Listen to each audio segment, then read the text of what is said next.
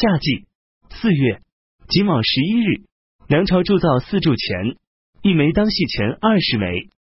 北齐派使者来梁朝请求和好。壬午十四日，周王拜谒成陵。已有十七日，回到宫中。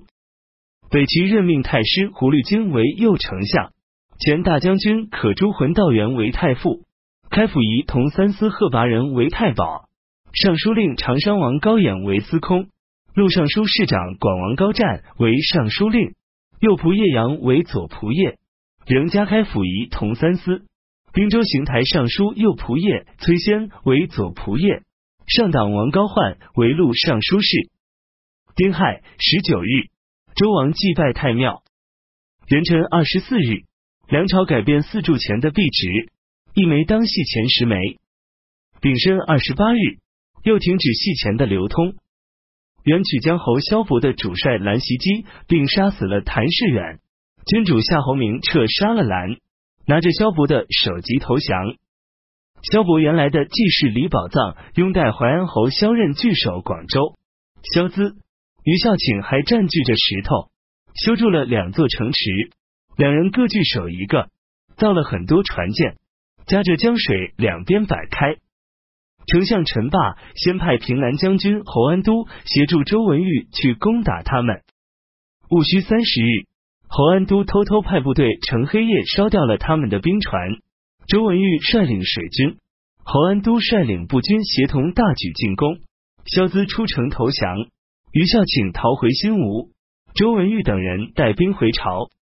丞相陈霸先考虑到欧阳的声望在南方一带很高，于是又任命欧阳为衡州刺史，派他去讨伐岭南。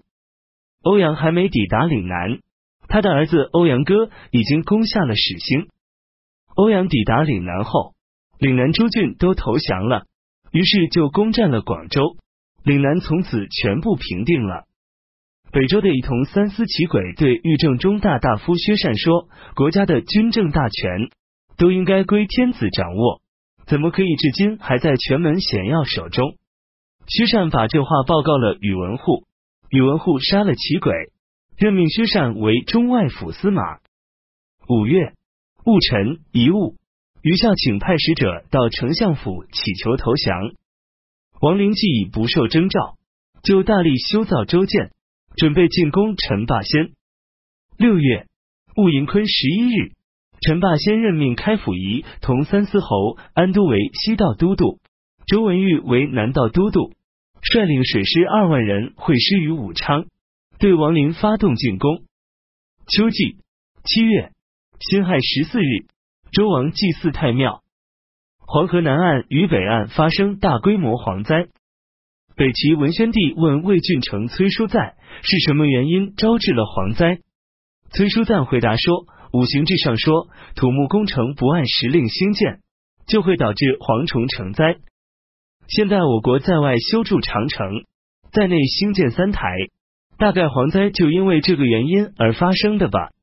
北齐文宣帝听了勃然大怒，命令左右殴打崔叔赞，拔他的头发，用粪汁浇他的头，拽着他的脚拖出去。崔叔赞是崔继书的哥哥。八月丁卯初一，北周把梁元帝的灵柩和诸将家属一千多人送还给王林。戊辰初二，周王在大社祭祀土神。古神。甲午二十八日，梁朝提升丞相陈霸先为太傅，加赐黄钺。书礼。觐见赞拜时不用称名。九月。辛丑初五，又提升丞相为相国，总领朝政，封为成公，备九锡。全国设置百官。北周孝敏帝性格刚强果决，对进攻宇文护的专权很反感。司会李直从太祖时就任相府司路，参与掌管朝政。金司马孙恒也久居权要之位。待到宇文护执政时，李直、孙恒担心不被宇文护容纳，于是就与公伯以扶凤、贺拔提等人一起在孝敏帝那儿说宇文护的坏话。李直、孙恒说，宇文护自从杀了赵贵，威权越来越盛大。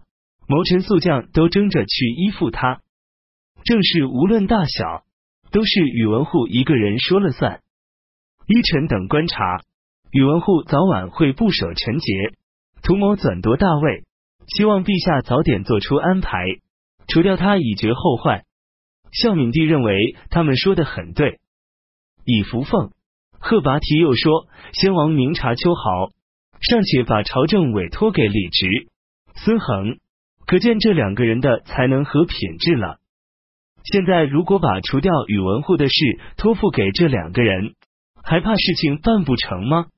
而且宇文护常常把自己比成周公，臣等听说周公摄政七年之久，陛下怎么能在七年内都郁郁不乐的屈从宇文护专权呢？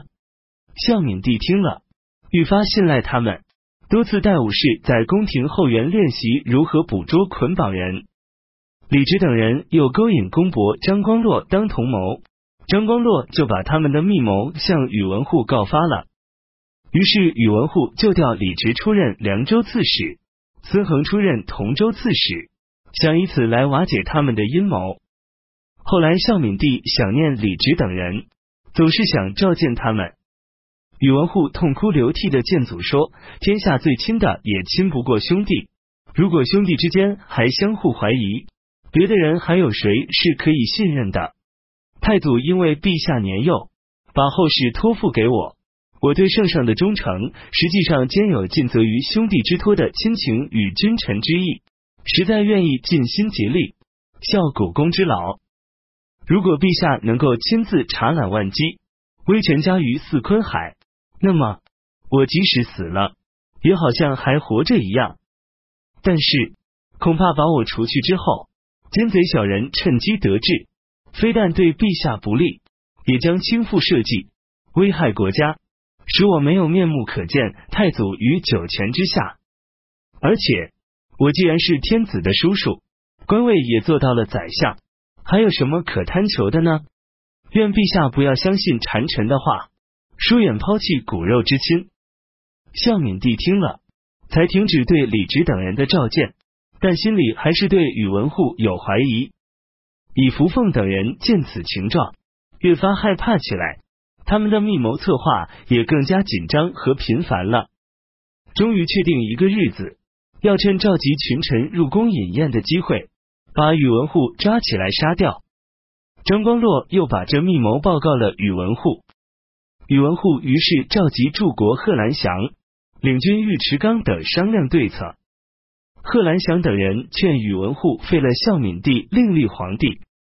当时尉迟纲总领宫廷禁兵，宇文护派尉迟纲入宫召集以福凤等人商议国事。等他们来了，挨个抓住送到宇文护宅地里，同时把宿卫兵全部撤换、遣散掉了。孝敏帝觉察到事情突变。独自躲在内殿，令工人们手执兵器守护自己。宇文护派贺兰祥进宫逼孝敏帝退位，把他幽禁在过去做略阳宫时的旧府中。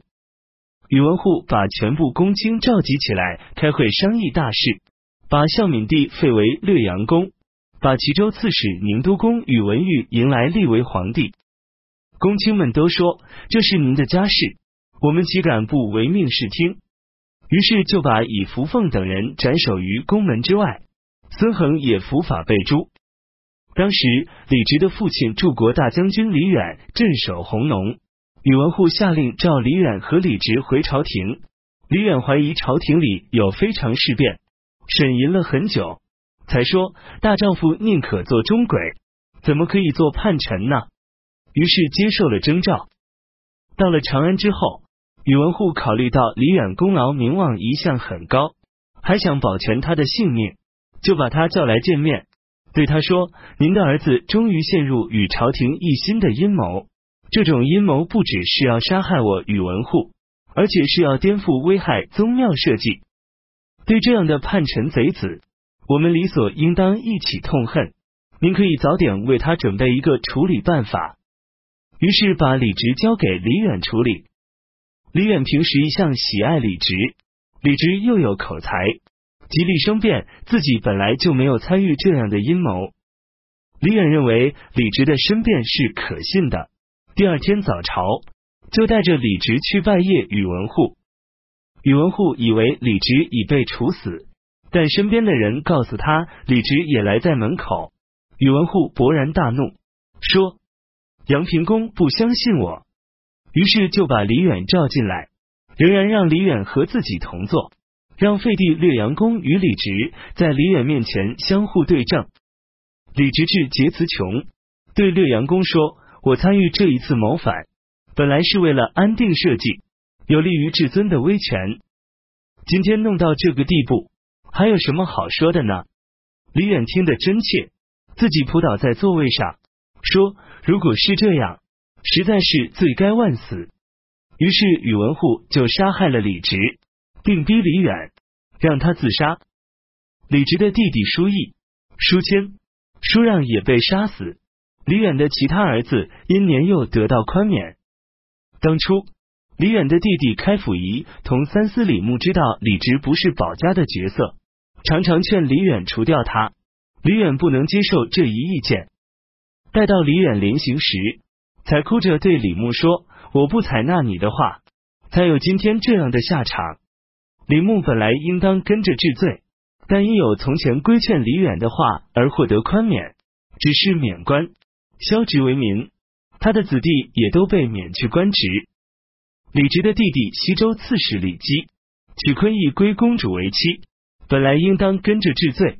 李牧要求以自己两个儿子的性命来替李姬赎死。